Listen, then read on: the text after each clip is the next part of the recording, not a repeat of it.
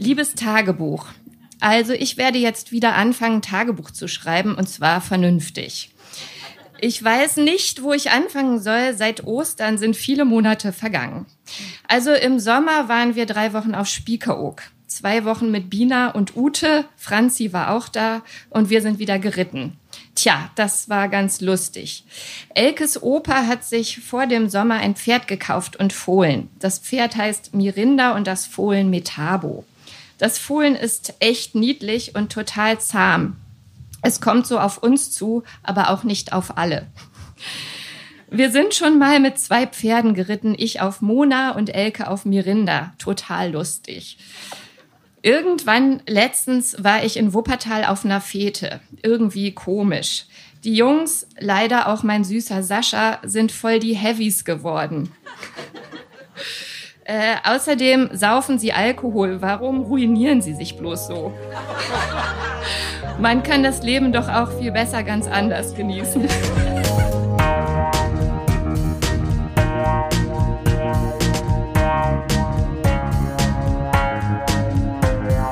Texte von gestern. Erwachsene lesen Dinge, die sie als Kinder geschrieben haben.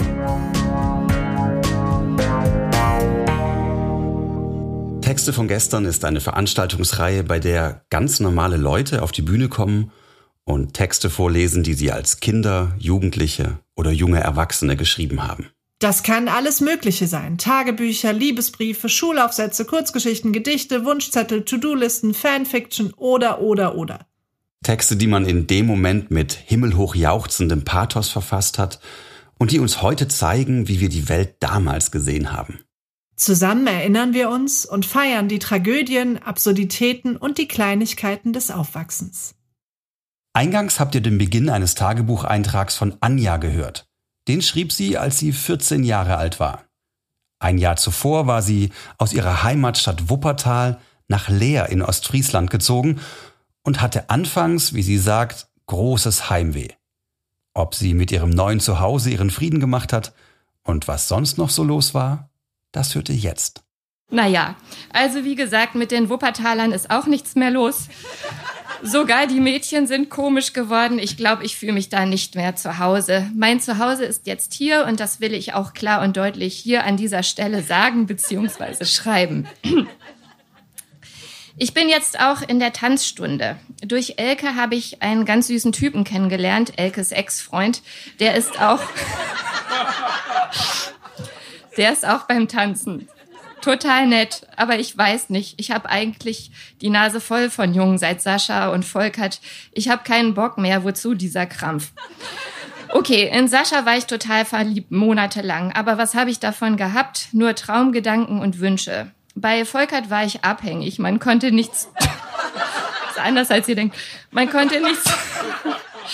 Man konnte nichts tun oder lassen, ohne dass er immer da war. Man begibt sich in so eine Abhängigkeit beim Verlieben. Bei Volkert war es wohl eher verknallen. Außerdem würde ich einen Freund zu Hause anschleppen, würde es hinterher heißen, du bist erst 14, bist du blöd? Wer, der kommt hier nochmal hin. Trotz alledem, manchmal wünsche ich mir total einen Freund, nicht weil es vielleicht schick ist, in diesem Alter einen zu haben. Oh nein, ich möchte nur mal jemanden haben, dem ich total vertrauen kann, der nicht dauernd bei mir rumhängt, aber, und das hört sich jetzt vielleicht schnulzig an, der mir irgendwie auch ein bisschen Zuneigung oder wie man das nennt, geben kann. Aber vielleicht bin ich wirklich noch zu jung.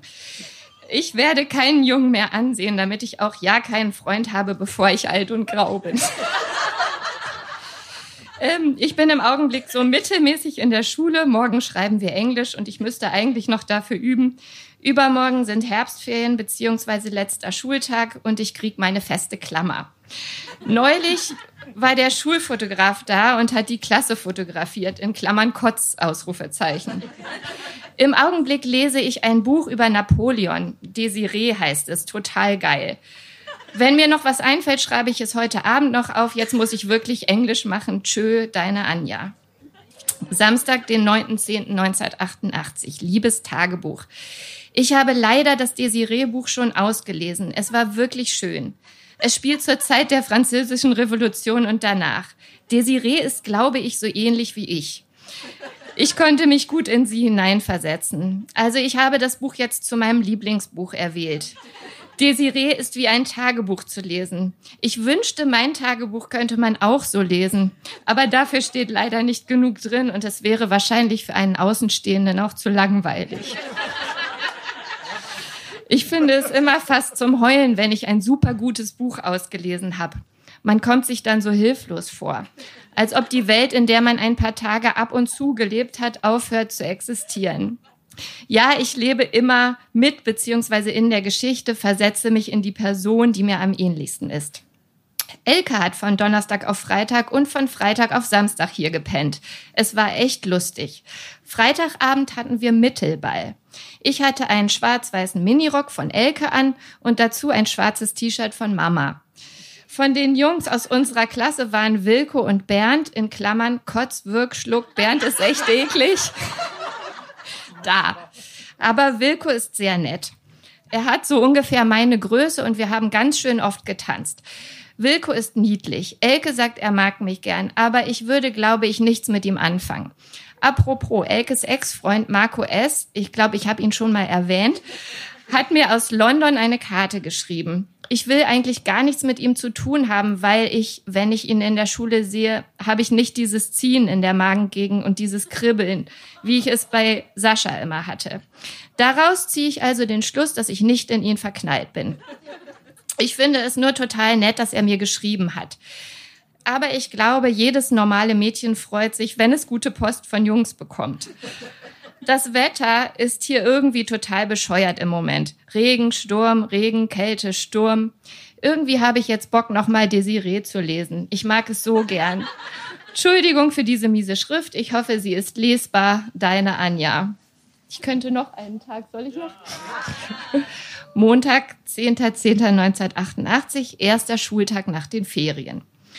Heute ist sowas Blödes passiert. Ich weiß gar nicht, wie ich anfangen soll. Also, nach allgemeiner Wiedersehensfreude haben wir die ersten vier Stunden ganz gut überstanden. Meine Schrift ist wirklich schlecht. In der zweiten großen Pause haben wir Mädchen so rumgestanden bei den Jungs aus unserer Klasse, die lächerlicherweise immer noch Fußball in der Pause spielen. Da kam Marco S.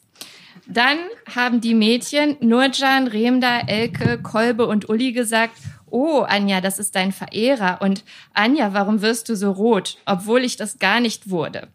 Und na Marco, nicht so schüchtern, so ein Scheiß. Ich hab gar nichts mit ihm. Das Kribbeln im Bauch war nicht da. Folge, ich hab mich nicht in ihn verknallt. Aber komisch ist, dass ich so oft an ihn denken muss. Naja, also er stand da und ich war wütend auf die Mädchen. Ich sagte etwas von vielen Dank für die Karte und sehr nett, dass du mich mit Affen vergleichst. Er hat mir nämlich eine Karte mit einem verkleideten Affen geschickt und gesagt, dass der Affe so süß ist, dass er ihn an mich erinnert. Soll das jetzt eine Beleidigung oder eine Liebeserklärung sein? Dann habe ich mir sein Gesicht eingeprägt, während die anderen Mädchen versucht haben, mich weiter fertig zu machen. Dann hat er gelacht, wurde wieder ernst und dann, ja, dann ist er abgehauen. Mit seinem Freund, der sehr nett aussieht und bestimmt schon tausend Freundinnen hat. So viel über den sagenumworbenen Marco S., äh, bei dem ich kein Bauchkribbeln bekomme, wegen dem ich die anderen ärgern und den Nurjan nicht leiden mag und von dem ich nicht weiß, wie er wirklich ist. Heute Abend werde ich Rike anrufen und mit ihr sprechen. Wer weiß, vielleicht hat sie einen Rat. Außerdem muss sie unbedingt mal wieder herkommen. Mittwoch fängt Gallimarkt an, eine Kirmes. Das ist die Hauptattraktion im Jahr hier in Leer. Vielleicht gehe ich mit Nurcan hin. Tschö, deine Anja. Danke.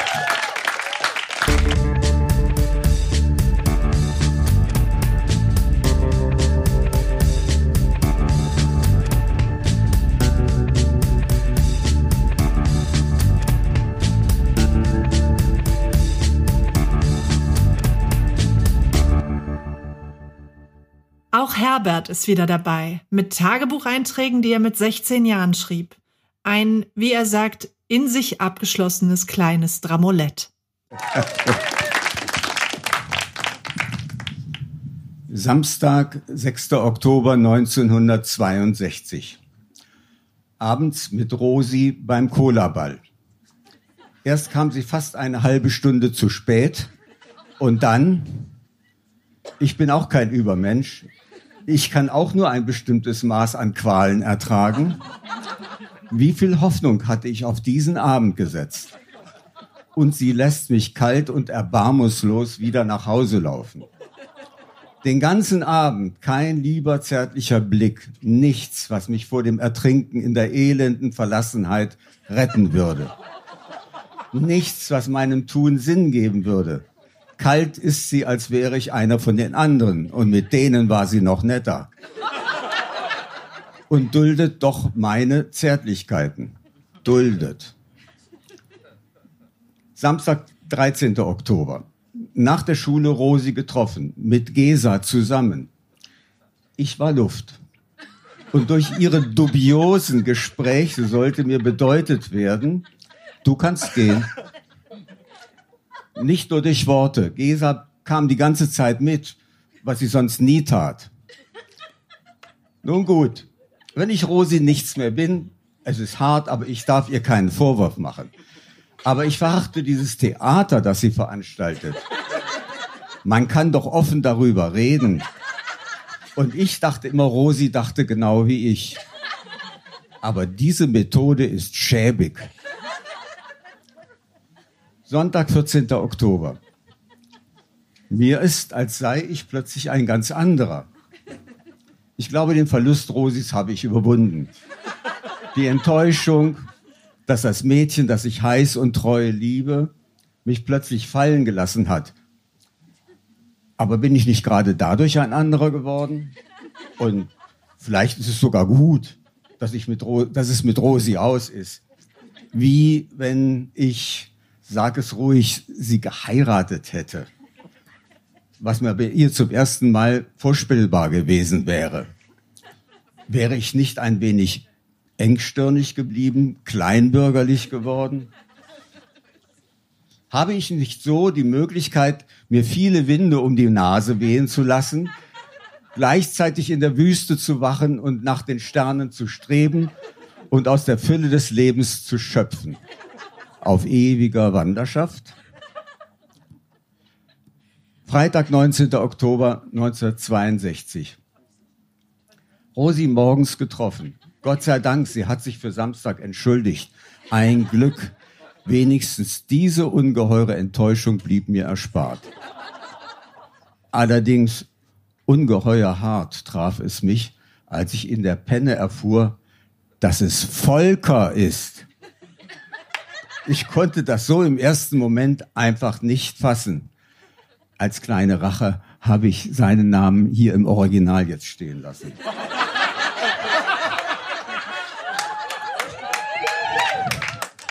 Sonntag spreche ich mit Rosi. Sie wird sie mich nicht enttäuschen. Sie ist erwachsen und sie ist eine verantwortungsvoll lebender Vollmensch, den ich achte und dessen Willen ich mich beugen muss. Sie ist so, wie ich sie liebte und liebe. Samstag, 20. Oktober. Oh, es tut doch furchtbar weh. Es ist einfach nicht zu fassen. Es kam alles so schnell und plötzlich sich jetzt auf einmal vorstellen zu müssen, sie liebt einen anderen, geht mit ihm spazieren, küsst ihn, lächelt ihn an, liegt in seinem Arm. Es ist grausam. Es war so kurz mit ihr und ganz plötzlich gehört sie einem anderen. Vielleicht war es mein Fehler. Ich war zu abhängig von ihr. Sie war alles für mich. Jetzt bin ich wieder hinausgestoßen, verlassen, allein auf meiner rastlosen Suche, ungeliebt, einsam. Sonntag, 21. Oktober. Rosi getroffen, wie vereinbart. Wir haben alles besprochen. Ich verstehe überhaupt nichts mehr. So elend bin ich. Sie hat sich in Volker verliebt, also muss ich gehen. Wie soll ich denn leben? Ich liebe sie noch so. Brief an Rosi geschrieben, Rosi getroffen, ihr gleich den Brief gegeben. Ich muss die Wunde einkapseln und ganz tief versenken. So komme ich darüber hinweg. Ich will arbeiten und ab und zu, das heißt immer, mich in ein hübsches Mädchen verlieben. Ich gehöre nie wieder einer, sondern allen.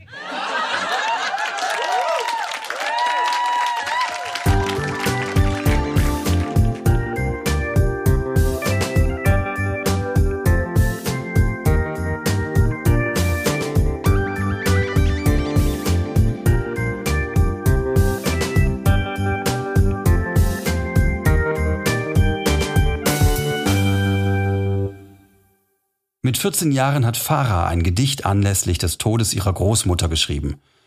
Das hat sie zu ihrer Beerdigung vorgetragen. Und jetzt noch einmal bei uns in Berlin. Und so scheint sich für Farah ein Kreis zu schließen. Hört selbst. Sollten wir irgendwas über deine Großmutter wissen, um das Gedicht besser einordnen zu können? Ja, also ähm, meine Großmutter ist in Bayern gestorben. Ich komme auch ursprünglich aus Bayern, aber meine Großmutter ist in dem Alter als ich das Gedicht geschrieben habe, nach Berlin gezogen und war hier eben auch als Schauspielerin äh, tätig, genau, und ist dann aber nach Bayern gezogen und ich komme eben auch aus Bayern und deswegen ist das jetzt ganz witzig, dass ich jetzt so lange Zeit später das Gedicht nochmal vorlese und zum letzten Mal vorgelesen habe ich es eben vor Publikum eigentlich bei ihrer Beerdigung. Mhm. Das heißt, du hast es auch richtig dort vorgetragen? Genau, ich habe es bei ihrer Beerdigung vorgetragen. Okay, und das hören wir jetzt heute von dir? Genau. Danke, dass du das mit uns teilst. Fahrer von gestern.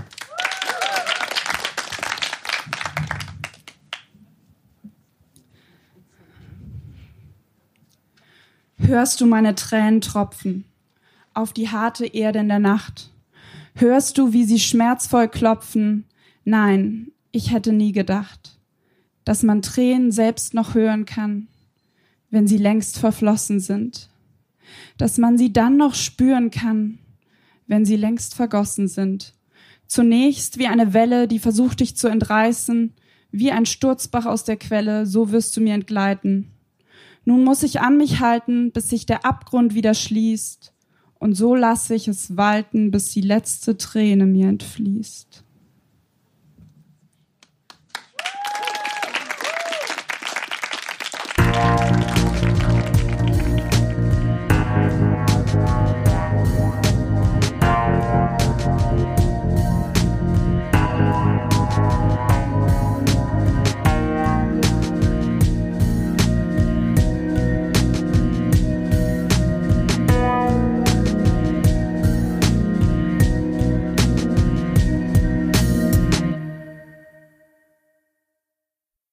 Sven hat dieses Mal das Achtelfinale seiner Science-Fiction-Geschichte Stoneball dabei, die er mit Anfang 20 schrieb. Erinnert ihr euch? Es geht um Endzeit-Zukunftshäftlinge, die American Football gegeneinander spielen. Nein? Kein Problem. Sven hat ein Recap für uns vorbereitet. Dankeschön. Also, in einigen Jahren. Willkommen im Jahr 2100. Die Weltverbrechensrate ist um 400 Prozent gestiegen. Die Gefängnisse waren überfüllt und der Staat mit dieser Situation restlos überfordert.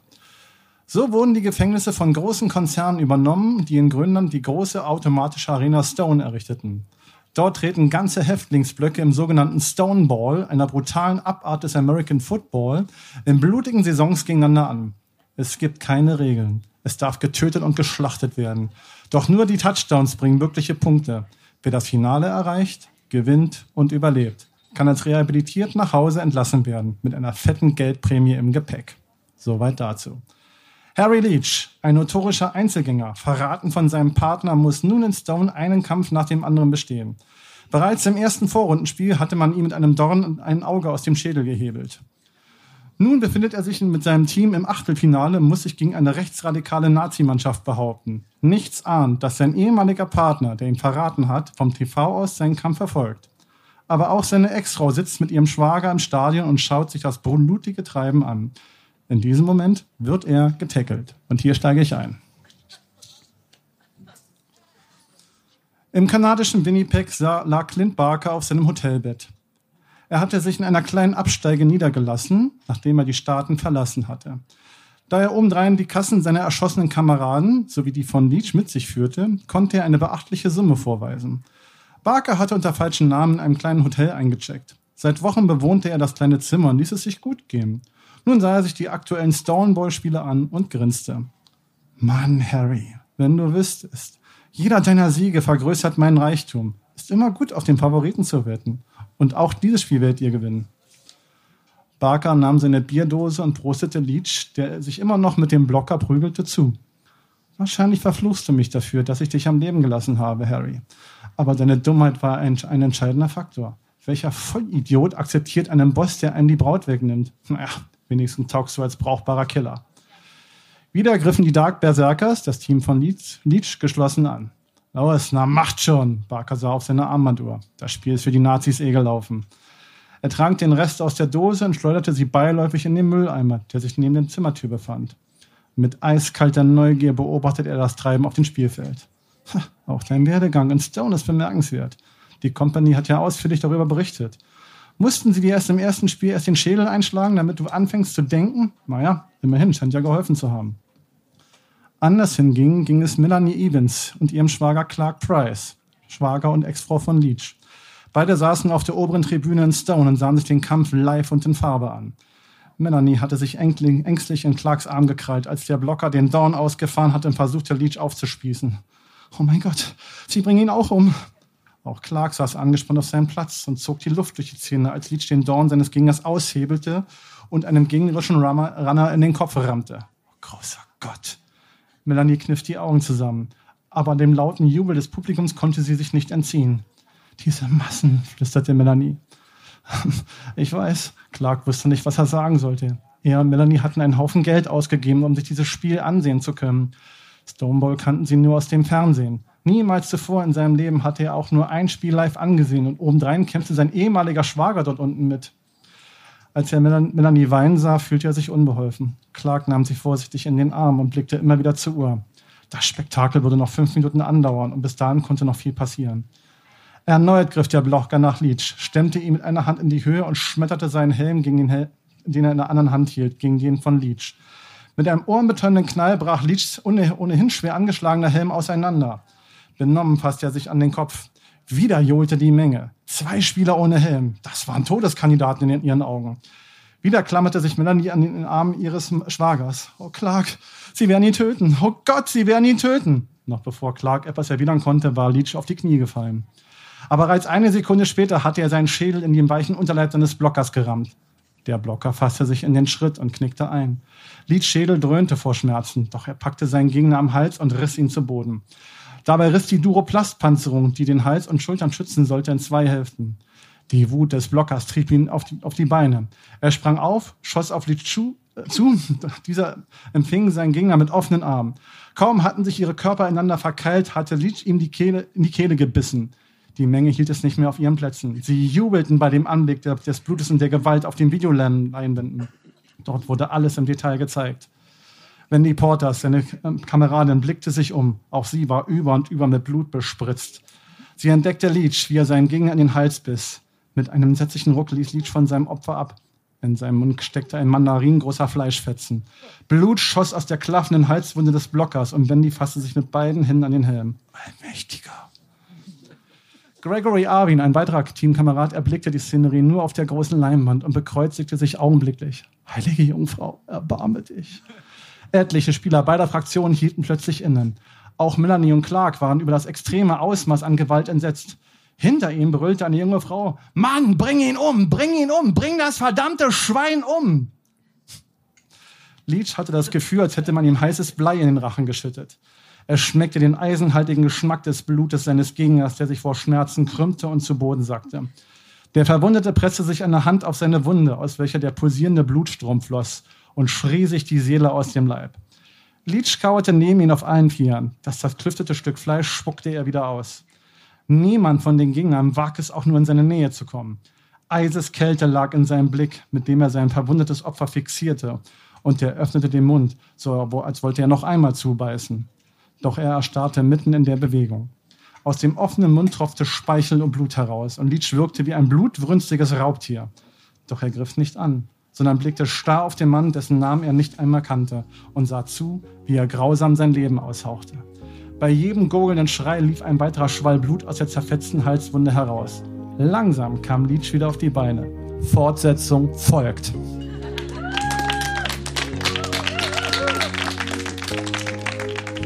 Das war die 53. Episode von Texte von gestern. Die nächste Folge mit Highlights aus unserer Show von diesem Jahr im August 2022 auf der Insel der Jugend kommt in zwei Wochen. Unsere nächsten Live-Shows finden am 30. Oktober und am 1. Dezember im Berliner Monarch statt. Alle Infos zu unseren Veranstaltungen findet ihr auch auf unserer Facebook-Seite oder auf textevongestern.de. Dort könnt ihr euch auch zum Vorlesen anmelden.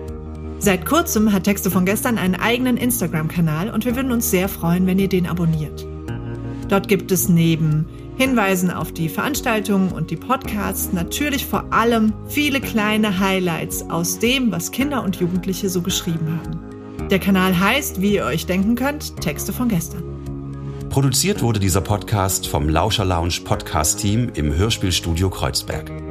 Die Musik ist von Tillmann Erhorn und das Artwork von Laura Trump vom Studio Schön Laut.